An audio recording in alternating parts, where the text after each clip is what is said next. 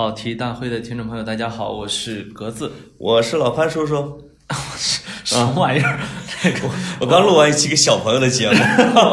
我我我要感谢老潘叔叔，让我还有机会坐在这儿录节目。对对对对对嗯，差点被你害死。不，我得我得感谢格子，啊，格谢是格格谢，格子是下了飞机啊，直奔录音现场。没错，哎呦，这个我觉得这个如果飞机再晚点怎么办呢？我让我让他们开的挺快的是吗？啊，我没让他们路上停啊什么的哦，原来我原来的延迟都是你干的呀。啊。啊，是，所以我们我们哎，大家听我们的声音现在已经恢复正常了吗？对，因为我们上一期的节目啊，不是已经讲了录音环境啊，是在新疆的就是满天星斗下。就是自从老潘把我拖到小树林儿去之后，我的嗓子就不能说话了。对我们俩第二天都重感冒了 啊，所以现在持续了得有一周的时间。哎，呃，我的嗓音还有一点磁性。对哎，你故意吭哧的，是不是？呃，我的嗓子还有点雄性。是是是啊，这期我们还要聊新疆啊哎，但是在聊新疆之前呢，这个我要表扬一下格子他们这个地段儿。是天哪，格子生活的这个地段太有文化了。没错，就是因为我经常会在书摊上买盗版书啊，是因为我呃补充一下背景知识，就是老潘来我们家附近录节目。对对对，接着说。对对我我买盗版书已经习惯，所以也不歧视人家啊。这个结果到了他们路上这书摊儿，那书摊儿老板给我说：“哎，这个书我一看是一本那个已经被下架的书，这个武志红的。”我说这个，我说赫拉利老师的啊，《时间、人类、未来》，就是这些书摊的老板都有个特点，再加《全球通史》。他卖的都是真的是大家会买的书。啊，再加上这个加缪的《局外人》哎我的妈呀！我说，我给他特意的照了张相，文艺吧？而且要把他照片发在这个咱们周三晚上七点的跑题大会公众号上。哎，啊，这个公众号的内容是我跟格子的秋季推荐书单儿是啊，把老把这书摊老板给拍上了。大我我大家借着我们这书养养秋膘啊。对我但愿这老板儿 被我们拍了照片之后，会不会就摊儿被抄了，是吧？这是我唯一的担心。但是我觉得真是有文化，书摊儿老板有文化。是。嗯，这是因为他挨着格子嘛，哎，老老潘向我炫耀说：“哎呀，你们这附近书摊儿，你看多好啊！在买书，我说老潘，你肯定买到盗版书了。对老潘不信，说我我买的是正版。我用五折买了两本啊，《全球通史》。对，然后呃，这个到了录音室拆开之后，发现哎，图怎么不清楚，看不清啊。是，才发现格子已经是老手了，因为嗯，都是格子是老板，哎，盗版书是你造的啊。幕后黑手吧？对对对。你看，我前两天在外在外地参加活动，然后我们那活动呢，就当地的几家都市报都报道了啊。啊，我第二天没事儿呢，在酒店外面翻报纸，我一看，看到了自己头版哎，这不就是我们，是这不就是我们？活动吗？这不我们活动吗？哎，这人谁呀？哎，怎么脸？哎，怎么脸成那样了？他重影了，你知道吗？啊，是重影了呃，吗？对，那你说啊这报纸按理说也没盗版吧？啊嗯，其实报纸要印盗版，就是你生生的现在长出了重影的效果了，呃，就我本来已经长重影了，它又重影了啊，又重影了啊对对啊，成了二的四次方，是是成雕版印刷了啊，是这个凹凸不平了啊。那我们其实现在胖成了老潘啊，哎是长大后你就成了我，哎，嗯。我们这期啊，继续聊新疆，是。啊，因为上期聊的是新疆的行程啊，壮美山河，是。那我来介绍一下活动背景啊，达人介绍呃达人西游是由新疆维吾尔自治区大胃王协办主办，跑题华少，继续。对啊，以推介新疆旅游、新业态、新产业、新线路、新产品为主旨的网络主题活动，迄今已举办七季。好，你接着说。哦，这啊这就是叫也叫达人西游，也哎叫倾听疆语，是吧？呃，是这一期那个这一期的主题叫倾听江语，没错啊没错。新疆的呃美好的语言这个意思。我跟格子呢，我们录了一期节目之后，就提前回来要干活了，哎啊，上班了。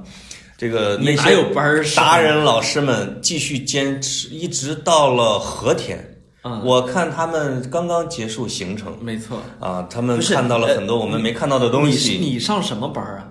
啊。你上什么班儿？不好意思啊，不好意思幼儿园，幼哦，是啊，是啊，你上什么班儿？你装啊？我我现在是在几个好几个公司上班，你的每天都是假期。我没告诉你，对吧？对，我是就是我假装在星巴克上班的中年男子，哦，对吧？是是，每天早上告诉嫂子说，哎，嫂子也听这节目啊。啊，听。每天早上告诉嫂子说，然后我上班去了啊，啊很忙。晚上回家之前给我把水烧好啊。嗯，我今天早上真的是七点半就出门的。是。啊，然后到了一个先去北海公园唱歌，然后去，然后去地坛公园冷。地坛公园打鞭子啊。到了一个能喝咖啡的办公空间，写了咱们的跑题大会公众号。是，啊，这我都是为了你。对，对，我我我们我们那我们那个跑跑题大会公众号，大家一定要读。老潘啊，真的用生命在写作。用生命在写你，要看他这个肥肉之多啊，你都不好意思让他写东西，你知道吧？累。是我其实就是真是，我觉得工作都顾不上吃饭的时间，是是只能一碗面下来拉倒。是是啊，但是我们的减肥的约定不能变，变不了，对吧？变不了我在公众号上又强调了一遍哦。是，嗯，我那天晚上给老潘说，潘，我对不起你。他哎说怎么了，乖？然后我说我要吃夜宵。他说 我也还 我也还没减。呃，嗯，有，我觉得你是不是去了趟深圳变弯了？呃，我去我去哪你儿你？刚你刚才说的我有点脸红，你知道吗？要不我放天哪！我们接着接着聊新疆啊，接着聊新新疆，不是新乡啊，新疆啊。对，呃，他们后来又去了，比如说还去了类似于，类似于那叫什么，那什么地貌，那叫 张掖的那种地貌，丹丹霞啊地貌去了类似于丹霞地貌的，当然也去了胡杨林，对。还去了湖边，都不知道去哪儿。最后他们去了，呃，和田那边去了温一些宿啊峡谷啊非常有新疆特色的非物质文化遗产的对。对对对，还去看了，我记得是热瓦克佛寺吧？啊，还有刀郎部落，哎，刀郎部落对吧？对刀郎部落那个他们玩的还挺开心的，我们也很羡慕。是啊，所以新疆的整体的旅游，我觉得今年是一个大见起色对啊！哎呦，你看，真是，这这这这叫什么？受人之托，忠人之事，我们植入的多硬啊！啊，大见起色，你看这几个字，嗯这就是比较土的那个那个叫什么？我我我其实是觉得啊大家真的是要去开始去新疆玩儿啊！这不是说你知道我为什么我现在要这么说吗？嗯我发现啊就我们俩过去那那老套东西不好用。我现在就明确的说，我的偶像就是李佳琦老师。哎呦开始了我，就说去去，一定要去，所有女生给我记住，一定要去新疆玩，好不好？一答应我一定要去新疆玩，那个色彩啊，那个那个景色哈，嗯，全球独家，全球独家，所有女生啊，男生要可以被带着去啊，一定要去啊，去新疆，好不好？听我说，哎我看去啊，我看很多跑题听众在你的微博下面留言说格子怎么了，出什么事儿了，是吧？这个要改电商了吗？啊，哎，我还要觉得。改卖这个唇膏了吗？我觉得还是人家卖的好，我们俩过去说哪儿抠抠搜搜。哎，那你研究李佳琦到底是为了什么？我你对呀、就为了跑题啊，对，为了给跑题。总有一天你要卖口红的吧？我觉得总有一天我们要做这一块儿，是吧？对。哎，刚才的他一段那个脱口秀还是挺好的啊，是，嗯，很好卖我。是我是差点就买了，你知道吗？吗要不是我觉得我真用不上唇釉啊，带唇釉，还有那个，对我就买了啊。确实带货能力超强啊，是是人也很妖，对吧？对，呃，这个男女皆宜。是啊这要我再再年轻，再年轻十岁，我就可能就从事他这个行业。我现在确实对，就是不过格子说的那个要去新疆，我觉得是是对的，因为无论是从旅游的数据，哎还是说从文艺青年的走向来看，就是中国的这个叫腹地，大家已经其实走的差不多了。当然，人流量还是腹地大，重庆啊、成都啊，这都是网红城市，西安。但是中国的角落现在是越来越红，你听我说，其实我我觉得啊，就是你刚才讲的这三个地方啊。是非常典型的现在的大城市啊，就是他们的营销都做得非常好。嗯。我我举一个例子，西安所谓的网红城市城市啊，对。我我今年初的时候我去了趟西安，感觉太网红了，就是真的每一处景点你都知道它是为了什么而制作的。作为一个前旅游从业者，嗯我知道西安的政府花了多少钱在社交媒体上。关键的关键的是，真的就是上亿亿单呢啊！问题，问题就是人家真的把人吸引去了，对对吧？呃，我他是看到了摔碗酒，对就是他在他投钱之前，发现西安的摔碗酒在某社交媒体上大幅走红，哎。那个酒的销量和那个碗的那个摔碎的量啊，简直让他们震惊了。对，但是我我有时候有说，社交媒体这个东西，咱们得两面看啊。嗯，他把你造成一个网红城市之后，其实你去之后没啥意思。就是如果你去一次新疆，你能够去实实在在的收获的感受啊，嗯，呃，我不能说人生感悟这么高级啊，我只是说你在景色层面和你扩充自己的呃叫什么认知层面，嗯，它可以带来的远远的要超过你去像我们刚才说的网红城市，因为这几个城市我们出差太经常去了，但是每次去新疆你会觉得。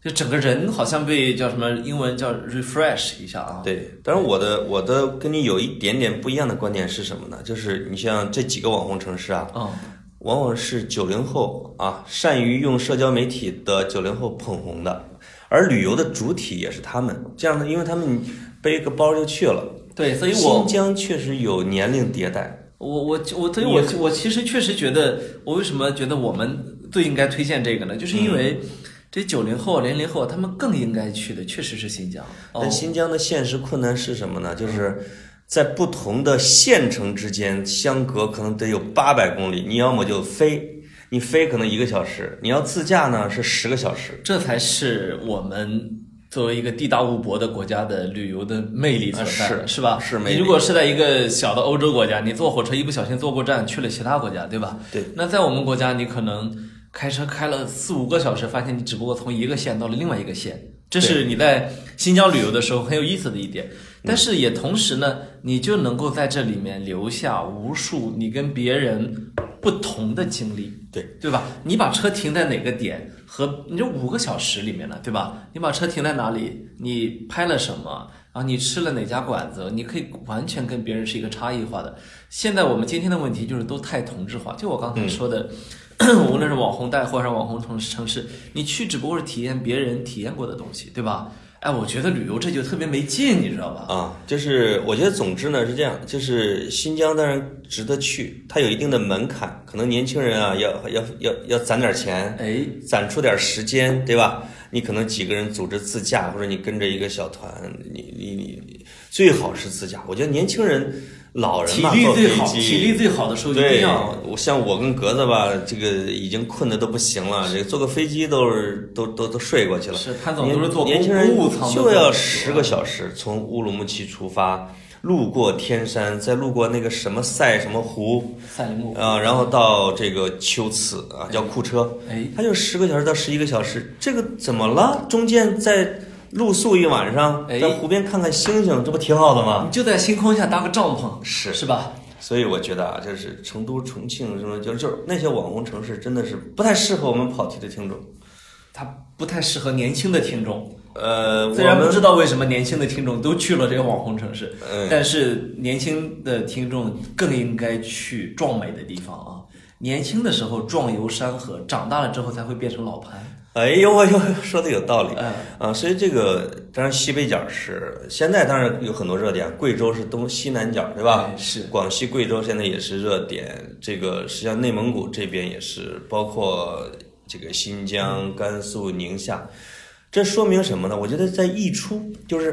大量的在中原腹地旅行的人啊，有见识的啊，或者说已经游了一遍的人，他为了更高的精神需求，他他会往周边去外溢。没这样这样的话呢，他得到的反正精神享受也更高，而且呢，网红们也逐渐的往边儿上走了对，啊，因为他要发掘嘛。嗯，这个我在河西走廊那一期给讲过，无论是丹霞地貌，还是敦煌的鸣沙山，还是那个什么茶卡盐湖，那个穿着裙子的大妈已经基本上霸屏，我都很难找到没有红裙子的背景。是啊，这个，所以这个社交媒体的两分法呀，确实是它一方面带火了很多的景区和旅游的目的地，它另外一方面也会把这个目的地变得很嘈杂，对呃，很同质化，对很变得只为摄影和发社社交媒体而存在。对，从这个角度来看，新疆是一个基本上还没有被毁的地方。没错儿没错儿。其实我现在特别不能理解的一种一种旅行方式是什么呢？就是去真地方看假古迹。嗯，像这样的趋势越来越明显，包括你说的网红城市里面特别多的假古迹。其实我想说的是，嗯，你比如说我们俩上次去那个叫新河，呃，新河县，对吧？对，一上来就说我们这儿有六十五处古迹，嗯，一个县嘞。什么概念？那个是宝库，是因为它概念，对吧？因？为它是属于阿克苏下边的库车，也就是古龟兹国所在地，哎。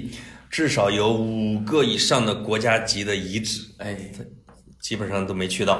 我我们俩虽不能至，心向往之啊。呃，当地的对当地的人呢是比较关心我们啊，觉得这个哎呀没什么可，全是墙头，当地的去去一点好的地方吧。没有，其实我们想看的就是墙头啊，没有没有，人人家人家还是很热情的，啊很热情特意安排我们俩去了非物质文文文化传承呃，这是我。们最我们我们独享的，对吧？？人家，人家，人家这个搂着我的肩膀，老潘，老潘当时都吓坏了，搂着我的，搂着我的肩膀，啊一个非常高大的男子搂着我，把我拉到一边去。我以为真的是要教训你呢，说你说这你说你你嘴嘴太碎了，没想到是要要跟你的面授机宜，结果人家跟我说，文化人，嗯，我给你单独安排个点好不好？对哎呀，我就替你说了个好。呃对，没有，呃，其实当地我们我们看到当地的干部还是很不容易的啊。嗯，就光我们在我们在的那期间，可能每天晚上都要到十一十一二点啊，十一二点。所以呃，上一期咱们聊的呢是比如旅游的行程啊，或者新疆现在的一些旅游的情况，呃有很多的内容其实是没有聊，也也一直都想聊的，所以我拿了一一摞书，对，什么中国新疆古代社会生活史是，啊我一，会儿把你书的塑封都西域打开啊。简史啊，哎，舆图世界中的新疆故事啊，等等，因为我们俩都都做了很多的功课。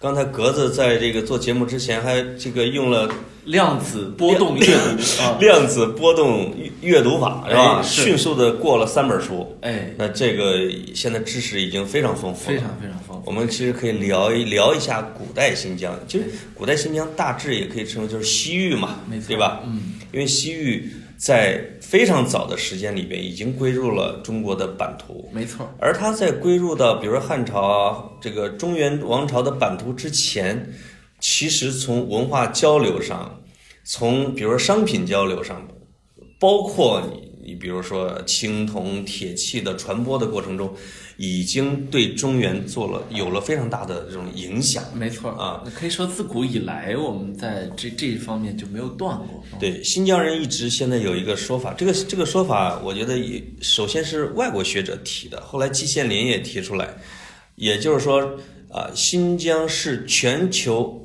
唯一的一个把这个什么基督教文明、伊斯兰文明、佛教文明，还有一个儒儒教文明啊，儒家文明。汇聚于一个地域的地方啊，就是是一个十字路口，融汇交通之地，没有第二块母体。对这一块儿，就就我上期说的持天大作问汤因比，嗯，如果能有来生，你最愿意在哪儿投胎嘛？汤因比上来就说我要去秋瓷古国，哎因为那里面就是你说的，什么都融合在一个地方了。是是是，就是所以那些国家啊是非常让人感兴趣。日本的一个作家井上靖，他有一本书写楼兰。哎，楼兰这个名字呢，歌里边也有啊，电影作品里面也有。其实它的它的体量不大，也就是两万人。没错，两万人呢，再掰扯一下，除掉女人不能打仗啊，再加上去小孩和老人，也就是三四千士兵吧。对，这个大家就可以想一下，它的东边是，比如说是汉，它的北边儿东北是匈奴，它的头顶上那边是啊吐蕃，当时还没形成，对，就是总之是四战之地。是，啊，而且这大国每个过来都要他要贡献点什么东西，对，所以西域的这些国家当时也挺有意思的，就他们的生存状态，他们的文化交流和大就是大在大国之间如何纵横捭阖的，其实都有特别多的故事。对，嗯我一直想，因为美国老拍西部片儿，啊、其实中国不少导演一直呼唤说，中国应该有自己的西部片儿我们的西部其实是非常非常有故事的。啊，而且那个而且我们的西部不像美国的西部片儿，它是有历史纵深的，对对吧？它有不同年代的故事可以讲。有一个好莱坞电影叫《战争之王》，啊，那个哥们儿叫叫什么？尼古拉斯凯奇演的他是专门贩卖军火的。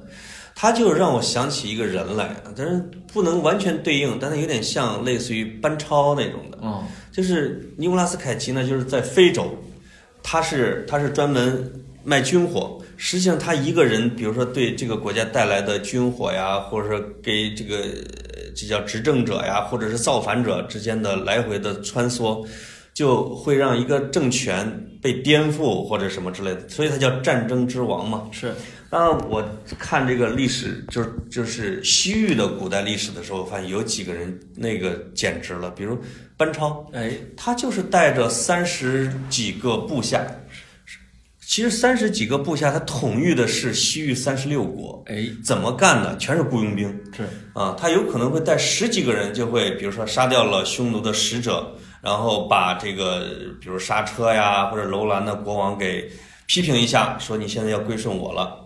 如果哪个国家不听话，就联合大概五六个国家，说我组织一个一两千人的兵团，我就去把你这个国家就给征服。对，啊，他实际上一直在那儿待了三十多年，用的就是这样的一个办法。对那特别就完全可以拍成西部电影啊，对吧？但是可能现在不太好拍 啊，但是这种故事还是很精彩。是，嗯，这这就很像全球化企业的做法啊。呃，全球化企业啊 到一个地方代表处派俩人就够用的。啊，全球化企业啊，我就是随便又跑一句啊，我看有一个经济学者说，现在排名前三十名的世界经济体，啊，已经有大概十二三个是企业跨国公司，对，太牛了啊。你想，苹果的市值都已经到一点一万亿美元了，一点一万亿美元，这对于很多国家的 GDP 来说可望不可及的我看。最新的一个数据就是华为被估值一万三千亿美元，那那是我们我们自己的一个院士，估的啊一个一个院士说的。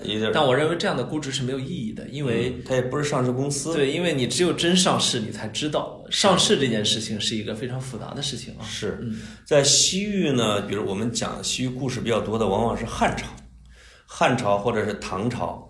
那汉朝更多一些，因为汉朝，我发现汉朝有个特点，就不管是西汉还是东汉，尤其是东汉，其实他已经他的小皇上都被这个叫什么宦官给把持了。哎，你随便这宦官就能把皇上给换掉，但是感觉在那个朝代的 军人特别自信，就是他到了西域之后，他可以真的是用非常少数的兵力就可以实现战略目标。哎，比如像傅介子是吧？对，傅介子就就会就跟这个东汉的皇帝说，有个国家得罪过我们，曾经杀过咱们的使者，我想过去把他给刺杀了。他说这行吗？你你你不能。他说我不要军队，我不要军，我只带几几个人，真的是过去就实现目标就凯旋了。就是这就像什么什么，这叫宁做百夫长，不做一书生。在汉朝那个时代，人太骁勇了，就是整个的民族性特别血性。对，但是你说起这个汉朝的将军特别自信来，我想起一个特别好玩的故事，对就是这个卫青和霍去病的关系。啊，卫青和霍去病大家都知道是是大将啊，都是对都是汉汉朝讨伐匈奴的大将，对，而且是同僚嘛，对吧？是嗯，但其实他们俩而且他俩是舅舅，他们外甥哈。不不，他们俩血缘关系比较复杂。霍去病是卫青同母异父的姐姐的儿子，卫卫青呢还是霍去病的舅舅。啊，对，这就是这个事儿很复杂。说说说简单点儿，就是打仗过程中啊，一不小心啊，对就是这俩出身都特低，因为我看过那汉武大帝电视剧哈，就是卫青其实本来是给那个呃汉武帝的姐姐是赶马车的，是啊，就是后来跟这个姐姐就看上他了，对就卫青就成了皇上的小舅子，什么大舅子。对对对，这个霍去病也是，就是霍去病呢出身也很低，但是汉武帝去他姐姐家去玩的时候，就是相中了一个姑娘。嗯，啊，那个姑这个汉武帝就直接就哎给拉进宫去了。所以汉朝整个的皇上的生活方式也没有那么严格的规整严肃啊，对吧？没有，嗯，啊，是是是有一点比较放任的那一种。对，所以整个汉朝的性格也是，其实唐朝的性格也是。这两个为什么很多叫朝代粉儿啊？经常有时候你你现在去看一些贴吧呀，经常朝代粉儿之间打架，就是但是数量比较大的，比如强汉盛唐啊，就是叫黄汉粉儿和唐朝粉儿，嗯就特别瞧不上宋朝粉儿和明朝粉儿，因为觉得 被人打的都不行了，说你宋朝都被人这都灭国好这么多次，明朝呢你都过不了什么嘉峪关，嗯哼，啊你看看我们汉朝，你看看我们唐朝，但之间会隔时空来掐架。我觉得他们，我就看他们闹腾。当然，我也不是说倾向哪个朝代，知识分子当然都喜欢宋朝了，对吧？啊是，但是我觉得这个汉和唐的这些人啊，他们那些故事确实挺适合拍电影。说的一个是这俩拍的电影还少吗？啊，对，那他们是，但是他们，比如还有一个人，唐朝人，有个叫王玄策，你听说这个人啊？嗯，王玄策呢，就是在网友争论的历史上有几个明星式的人物，班超当然是一个，王玄策是一个。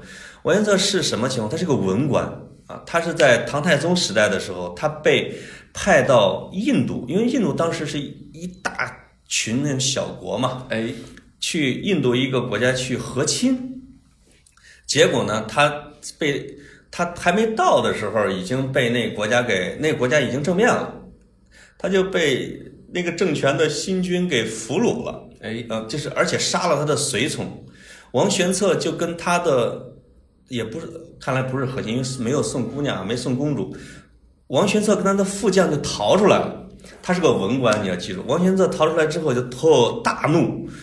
怎么着了？他就去找了松赞干布，说要借兵。松赞干布借了一千，他又去尼泊尔借兵，说我他妈要灭国。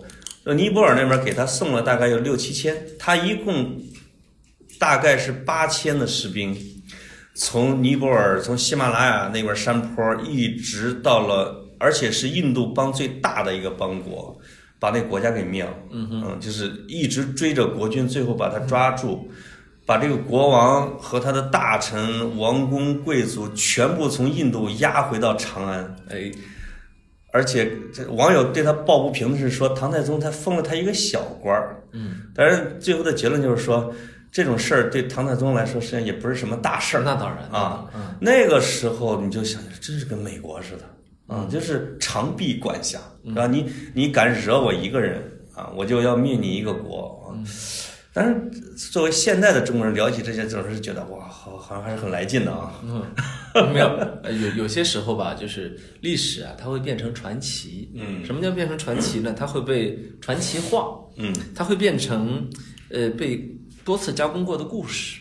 也就是说，它当时的背后的机理啊，它的原因啊，它的启动的机制啊，嗯，都不一定像我们说的这么具有传奇色彩。是啊，对吧？就是我我们已经无从考证有些事情，对吧？嗯史书是记载了，但史书记载的人他什么想法，他什么动机，是吧？嗯，解释史书的人又怀揣着什么样的一个想法，我们都不知道。对结果呢，就把它给变成了一个传奇啊！对，但实际上他有可能也没那么厉害哎啊，，对，就是而且有点架空，因为他在史书上啊，并没有我说的这么精彩。对，只不过他后来在这个演绎里边，就越越说越玄乎，这就成了那个《三国演义》的时候，什么我有上将潘凤，对，这个潘凤后来就被架空成一个特别牛的一个一个一个将军，实际上他在三国一出头就死了嘛。是是啊，呃，类似这样的还有一个叫冉闵啊，这个这个人就更玄乎，这个就不多说他，就是已经被网友给捧成古往今来的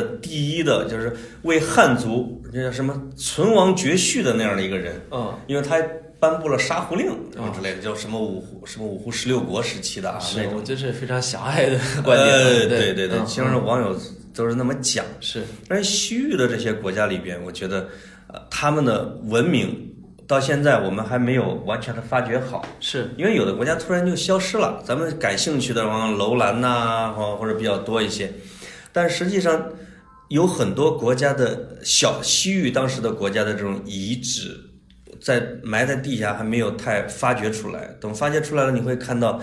我觉得是有点像文明的断片儿的拼图一样，哎会把整个的西域、现在的新疆拼成一个文化板块儿。对，还还是挺有意思的。是，嗯，妈呀！呃那那西域这个，我看到你在读《西域三十六国》啊，嗯，这不是《西域简史》讲述，西域这位也三十是一个新疆人写的。三十六国的故事。这老老老潘现在读的书，有时候我也看不懂啊。哦，这三十六国里面，你主要在在看什么国家呀？我觉得，你看，我看你在微博上那个 晒知识的时候晒错了啊，车沙国。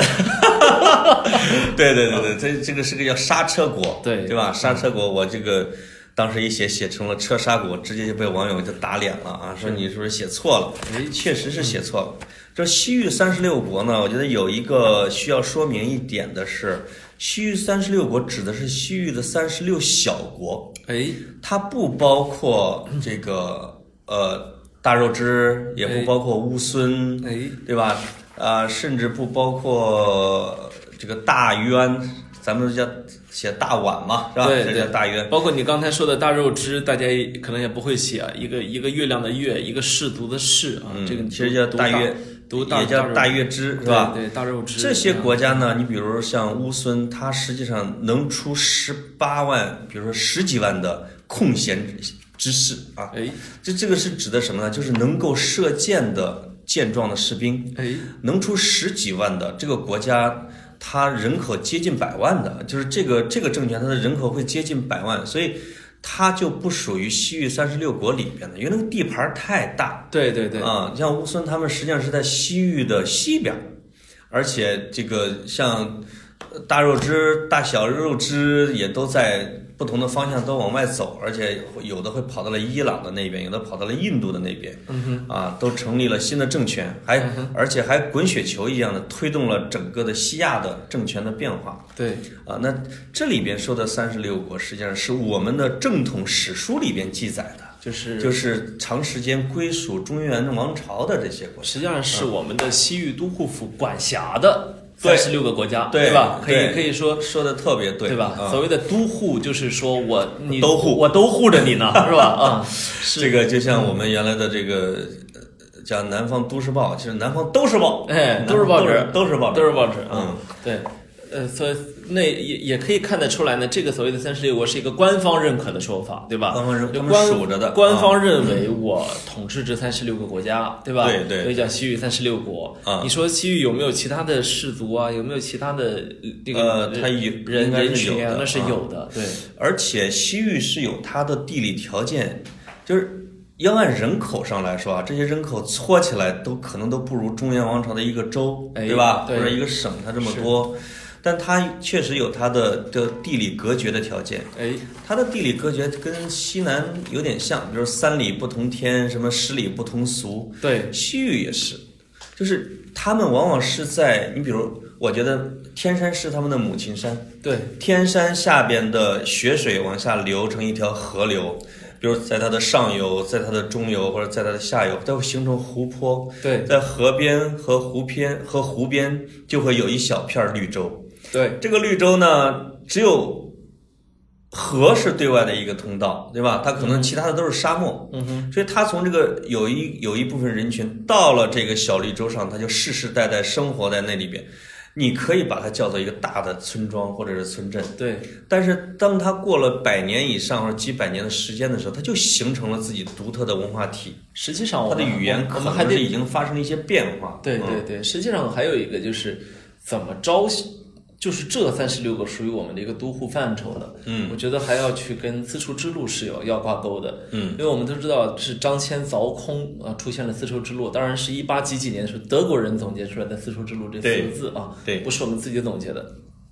但是所谓的西域三十六国，你会看到它通通是丝绸之路沿线的，对吧？嗯它没有在沿线上的，就或或者说没有在张骞来回的那个路线上的国家是基本不在这也就是说，都它没有利用价值的，对，对吧？比如它没有通商的价值，没错。它可能也是一个部落，它就在山沟沟里边。那时候呢，叫做只有来往没有管辖，对吧？对而且它所谓所谓的三十六国是应该是像这个中原王朝是上了表的，哎要称臣，对吧？？你要不称臣就挨揍。对，能够和亲的当然是大政权了。是比如说这，你比如说什么乌孙，这解忧公主其实就是在乌孙，对，这是值得和亲的。小一点的就只能只能和亲的小浦洲村是吧？呃，基本上就叫中原王朝的皇上叫舅舅，一般要自己会第一辈儿哎啊，把自己第一辈儿，连他不仅是没法和亲，嗯哼，而且西域三十六国是要把自己的王子要放到都城，嗯，要放到中原王朝的都城去，作为作为质子啊？作为质子。嗯这个最我忘了是哪个国家，可能是楼兰的，就是就是他有一个特别扯的故事，就是他在应该是在东汉的时候，他的太子是在这个东汉的都城，应该当时是在洛阳。结果人家那边老国王死了之后，人家要立新国王，你猜怎么着？嗯哼，这个人家去这个这个这个叫洛阳那边去要人去了，说我们要迎回太子。嗯哼，结果发现他因为在犯了错，在在都城被阉了，就是已经成了一个阉人，没有生育能力了，他他没法当国王了。是，就不好跟人家解释，有点尴尬。于是跟他说：“这个太子啊，我们很喜欢他，我们留下来了，你们再换一个太子。为了把他留下来，我们还把他阉了呢。这个没法儿，这个你因为你毕竟是两这个两国之间关系嘛，不好意思说把你太子给你阉了啊。就是说，哎，他在这儿待着不思归了啊，你们再换，他们他就只能再换一个。是是，啊，而且呢是，呃，你比如如果是在中原王朝和匈奴之间，他们小国如果被被侵略的时候，嗯你比如他被匈奴侵略的时候，他们要集体的把自己的质子送到都城，说我们来表示忠诚，哎，对吧？对表达忠诚，表达我是你的属国，你过来保护我们。有一次是东，就是呃刘秀，因为在西汉和东汉之间，这个王莽新政之后是大乱，结果刘秀呢就收拾了这个政权，刚刚组成东汉，但是他的力他他就忙于对内部进行整顿，根本就没有时间和精力和力量去管，比如说西域的这一块儿。结果在那个时候，匈奴侵犯了西域三十六国里边的好多小国，对，因为正好往往是实力此消彼长嘛。中原王朝特别强盛的时候，对，那这个匈奴可能就要远遁一下。对，那中原王朝突然间政权交替时期打起来了，那就驻军就回来了，对吧？没人管了，哎就是然后你的小弟被人欺负，你也不管的时候，那匈奴就过去了。对，所以在刘秀刚建立政权的时候，这个匈奴侵略三十六国里边的部分国家，他们就集体把自己的十几个孩子给送到都城，结果刘秀说：“我管不了你们，你们自己解决吧。我对你们的遭遇表示同情，但是我这会儿管不上。”什么叫外交辞令呢？是？是，就是说那些质子们在都城大哭没用，结果他们往回走的时候，走到敦煌的时候就不走了，就是那十几个太子啊或者王子就在那儿不走了，说说是为什么呢？是为了给匈奴造成这个汉朝政府是把他们留下来的，会支持他们的这种假象。一个错觉。啊，一个错觉，嗯，结果最后还是不行，又只好从敦煌哭着回了各自国家，哎。去自己要么就投降了。哎，啊，直到到后来东汉再派出人去见西域都护啊，再去把他们再夺回来这样的一个。是所以从咱们讲的这个过程里，你会发现这些小国的命运其实挺惨的。但是呢，就是历史有时候就是分角度啊。嗯，你要从丝绸之路这个角度来讲呢，得亏了有这三十六国，这三十六国安安定定的，才有了丝绸之路上经商、文化，甚至我们的佛教传入等等的一系列的，是才会有，才会这这个事儿才会发生。是，所以从这个角度来看呢，我认为三十六国大部分时间它是安定的，是和平的，对吧？它是一个，他的情，它是丝绸之路的晴雨表。甚至呢，它是它是繁荣的。嗯，它是很长时间是繁荣的，对。因为呃东西方最灿烂的文明都经过了这里，对？我们都无法想象他们当时的一个文明程度，对。所以呢，只能够去揣测啊，说他们文明程度是非常高的，嗯。因为呃，你从出土的文物来看的话呢，也确实是它不但启发了呃我们啊，嗯。它也从借由借由他们去启发更西边的地方，对，一个特别呃让我觉得，但就是对听众来说可能很有代入感的事情是，呃，如果你去读《西游记》的话，啊，《西游记》啊，我说唐僧是经过了九九八十一难，对吧？对你去看到他凡是有名有姓的国家，你看有几个不是三十六国？呃，高昌国是啊吧？什么车师得是有啊国，是哪哪个没经过呀？呃，刹车国，对，它有一些名字不太一样啊。你自从过了这些国家，它就全靠想象了，什么小雷小雷音寺啊，什么对对吧？它就已经不再是一个具体的地点，因为它也没有具体的政权，因为对吧？三国不是不是三国，《西游记》的母本儿它毕竟是《大唐西域记》，没错，而唐僧对西域三十六国记载的是清清楚楚，那当然，第一手资料。对，而且这个我看了一个新闻报道，说印度人最感谢的中国人是谁？你知道是玄奘，哎，因为印度对自己的历史，因为中国是全世界说实话历史记载没有断绝的一个，最完整的，对吧？对，嗯，就是唐僧去了，唐三藏去了印度，去了什么烂陀寺啊，然后在印度的各个佛教古迹里边去周游、讲学、辩论，印度人自己都不知道。印度人完全是靠着《大唐西域记》里边的记载，它的位置才能够找到。哎，这以前是我们的一个著名的一个寺院。对，所以说，这个中国游客去印度这些古迹去旅游的时候，那个指示牌上往往是说这个记载是根据唐三藏的《大唐西域记》来发掘的。对，因为就现在这波印度人，他们的文明的时间还没有美国长呢，对吧？所以，所以你可想而知，他他的，但是他自己又是个文明古国，而且佛教在它的本土是非常弱的，非常微对的啊。有断绝了千年吧，是差不多是嗯。嗯，刚才你有一个观点，我其实特别认同，就是说，呃，西域三十六国的文明程度是很高的。对，就我我一直认为他们是只是弱小，对吧？不是落后没错，啊，因为他们是这个东西方文明的一个通道，哎同时也是说生产力交流的一个通道。是而且中原王朝大量的需要玉石啊，就这种的都是人家那边提供的。对。至少和田，他那边很富裕吧，因为他自己他出珠宝的。凡是有大量的国际贸易的地方，大家会看到，一定不可能落后。对如果你要不那个，你可以对比今天的新加坡、香港、迪拜，对吧？是。但凡是大量的贸易流通往来，它一定伴随着人文的往来，一定伴随着经济的空前繁荣，对吧？是。你不能去只去看它地方和国力的大小。我觉得就是如果三十六国稍微有点陌生的话，我们可以用它来类比，比如说中国的大运河地带，是吧？哎沿途地带和海上丝绸之路，对，就是，呃呃，在西域三十六国里边，就是我刻板的印象是他们都在放牧或者种什么都庄稼，对。实际上这些国家做生意的非常多，对。因为他们是处在这个经商的路口。哎，丝绸之路并不意味着说中国商人直接就把这个丝绸送到了罗马，其实中间经过了多次的辗转，对，所以他他才到了罗马那边就成为金价了嘛，就是丝绸就是黄金的价格。对，它实际上有可能是你比如从一站从长安运到了丝绸敦煌，敦煌那边就开始就换人了，就是要过西域的这一块儿。对，那西域这这送到西域的头儿，又到了印度北部，什么什么什么什么贵霜啊之类的安息呀、它是一站一站的去中转去走的。对，所以在比如古代的于田啊，或者说楼兰，其实他们的这些小国其实挺善于经商，哎，而且懂多国文字，跟各个国家都可以打交道。是，这个感觉有一点点类似于现在的欧洲，哎，对吧？就是大家国家都不大啊，国家都不大，但同时呢，这个交流还挺畅通。对，那你们，你比如京杭大运河地带，为什么说《金瓶梅》是在山东？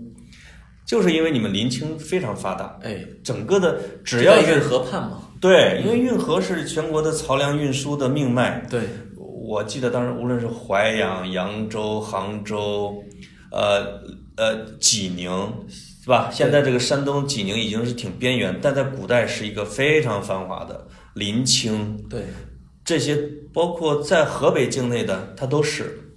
啊，这这海上丝路是海上丝绸之路是同样的，对有什么马六甲呀，就那类的啊，嗯其实都是中转站。只要是中转站，它一定是非常繁荣的。对，啊，所以从这个角度看，大家因为有时候啊，听众会觉得这个离他自己比较远，嗯，其实呢，这个离他自己的认知是很近。对，一个是我们刚才说的《西游记》，对吧？里面提到有名有姓的地方，基本上都是这西域三十六国是，啊，所以大家这个这一点会比较亲切，因为它是从长安，也就是从西安出发，对吧？嗯从长安出发，它经过的艰难险阻，你看说来说去都是西域三十六国，啊是是吧？这很有意思。嗯，那那那还有就是这个我们今天说的一带一路，对吧？啊，你看现在一带一路建设，国家给新疆的定位叫桥头堡。什么叫桥头堡啊？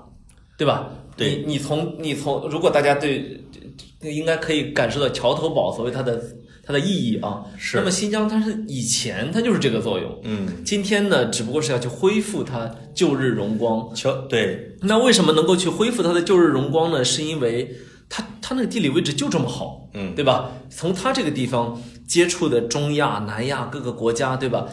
必经之路，对六分之一的国土，你想有多长的边境线吧？是那你如果再考虑到我们再往南，西藏其实很多的边境线它是终年雪山，对吧？那是是冰封的。自然分界线，对那么嗯从只有从新疆这个地方，我们才可以真正的出得去。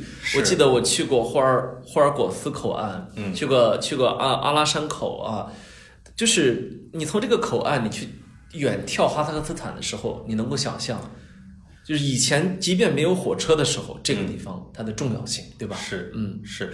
新疆，就是我觉得桥头堡这个在现代也很形象，在古代新疆呢，一个是桥头堡，就是它可能和平时期的是桥头堡，它在比如说它真的是在中原王朝的战略安全方面，你比如河西走廊有点像一个胳膊，吧？对对。那西域像胳膊外边一个拳头，对，而且大片的战略缓冲地带，有一个特别典型的，比如说在唐朝的时候，因为中国历史上特别著名的一仗，说阿拉伯军团跟唐朝的军队在西域干了一仗，在西域的西部，它实际上西域广大的这种沙漠地带和空间距离感。让外来的，就是有，我觉得从西边过来的强大的政权，其实很难达到中原腹地。所以中原只需要对北方的游牧民族，你就呃特别努力的去去去跟他去共处啊，或者是战斗啊就行了。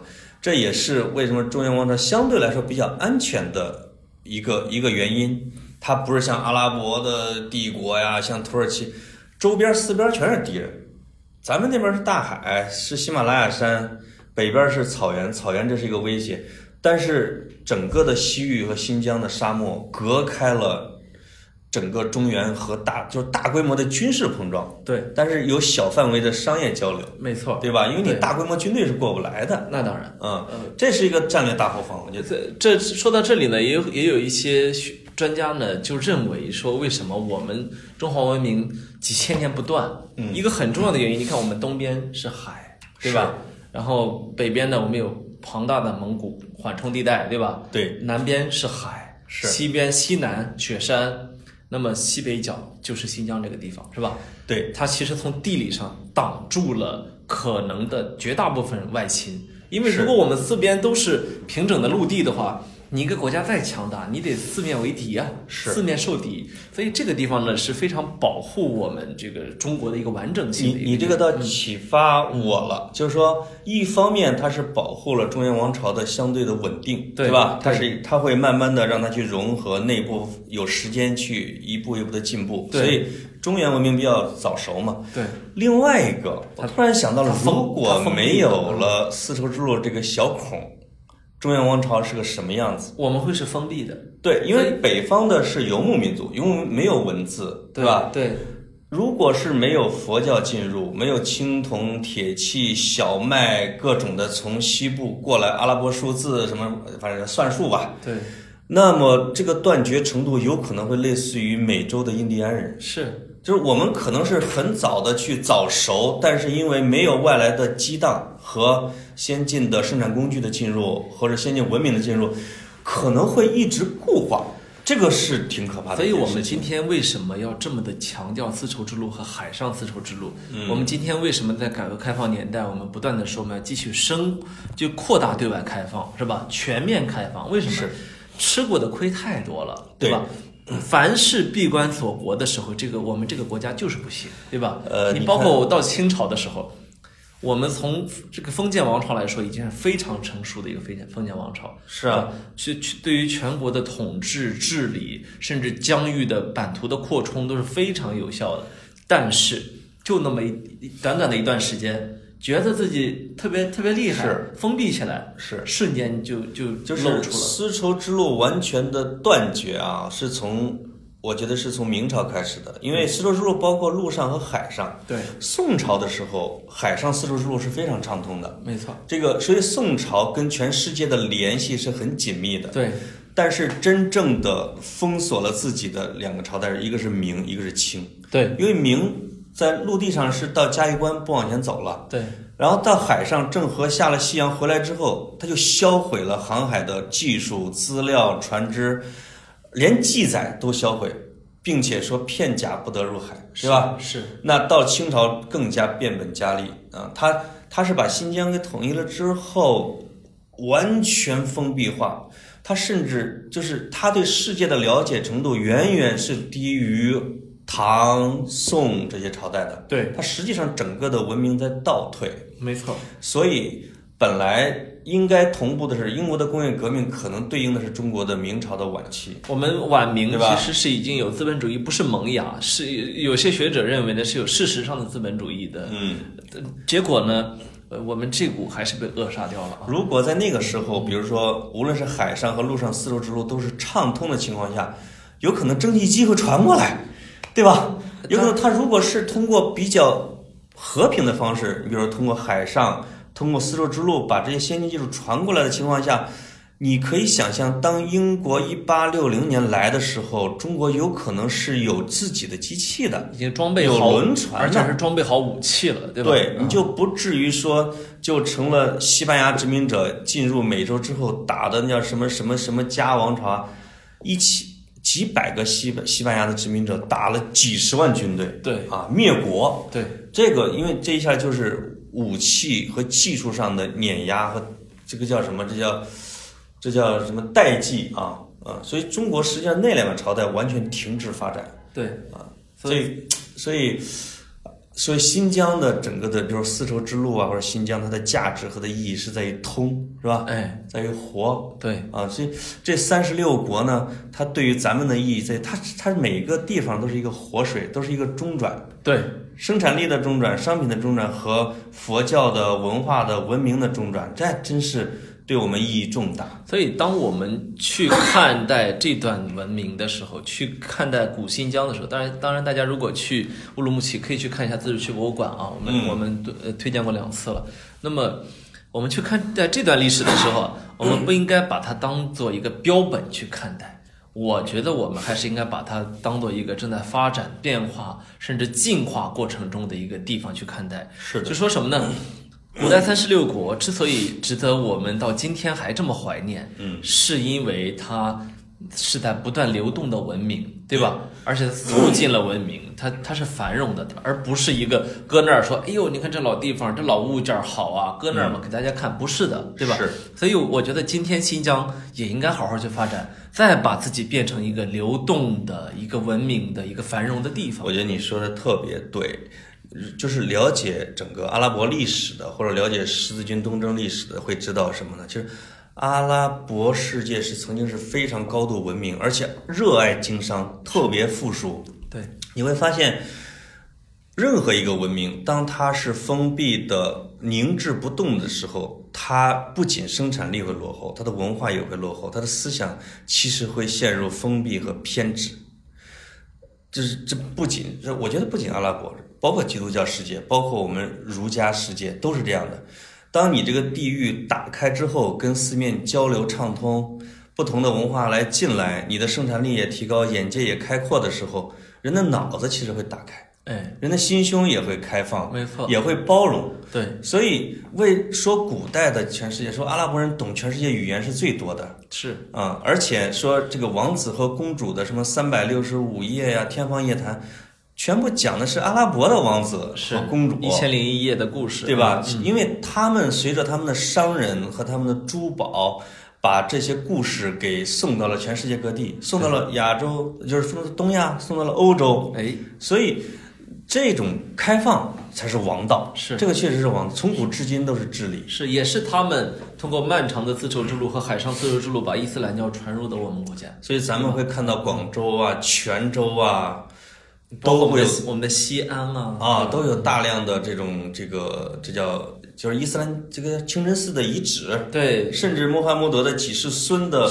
墓他原来。的原来的聚集地都还是今天我们还是主要是由回族群众生活在聚集的地方啊。对对，所以他们在全世界的，我觉得这个游踪，呃，应该是最广泛的，去的地儿最多的。没错，嗯，对，所以有时候叫什么追古忆今啊，我我们我们觉得其实。对我们来说，光看新疆的这种壮美的山河还是不够的。但是新疆的山河确实是壮美的。哎呀，不愧是格子老师，就是最后咔嚓点题儿，回到了我们当初聊的地方，对吧？为什么说我学习比你好呢？哎呀就是小小时候这个语文啊，最后还是阅读理解题做得好啊，最后还是不忘给这个金主，哎，我们要再回到这个地方强调一下，哎那个地方的旅游要搞，那个地方的哎，风光大家听，要看。大家听我一句，一定要去新疆，好不好？一定要去，哎去 啊你说去，哎，这个是什么口音？啊啊！什么啊？对，没有，就说有点像这个《乡村爱情故事》里边的这个范伟。小萌是个好青年，一定要去，一定要去啊，去去啊，嗯对啊，我我我我我们俩模仿的是赵四儿是吧？呃，不是赵四儿，是赵本山他儿子嘛，就范伟演那个有点儿不是，我是说我们俩不是很那天灵便的抽脸那个，抽脸那个我，们曾经那个是那个是广坤还是赵四儿啊？赵四儿吧。赵四儿哪天过节的时候，我们我们俩把模仿的视频给大家放出来哎，到一个好的时机点儿，我们俩吃饭的时候有一次同时在表演啊，这个这个资料我们自己看完之后都不敢再看啊。是，嗯，还是我觉得回到你刚才说的啊，刚才被我打岔给打没了。就是我们从古代的新疆，从西域的文明，再回到我们现在的时候，你发现你去新疆旅游，并不仅仅是看自然风光，对，你可以按图索骥，你可以拿着《西游记》去，可以拿着《大唐西域记》去，你可以跟着博物馆的节奏，你你去一个一个的遗址上去看。对，就是我们我们中国的旅游方式啊，正在从大巴游、夕阳团游，向背包游啊、自驾游啊去过渡，正从景点游向这个这叫什么这叫文化游去过渡。对对，实际上，呃，我觉得很多的中老年人也也不太愿意说两个星期全在大巴上去下车就拍个照，上车就睡觉那种方式。是，我咱这一路看到了挺多的，比如中老年人摩托车队，或者中老年人自驾车队。咱在那个魔鬼林的时候，那老年人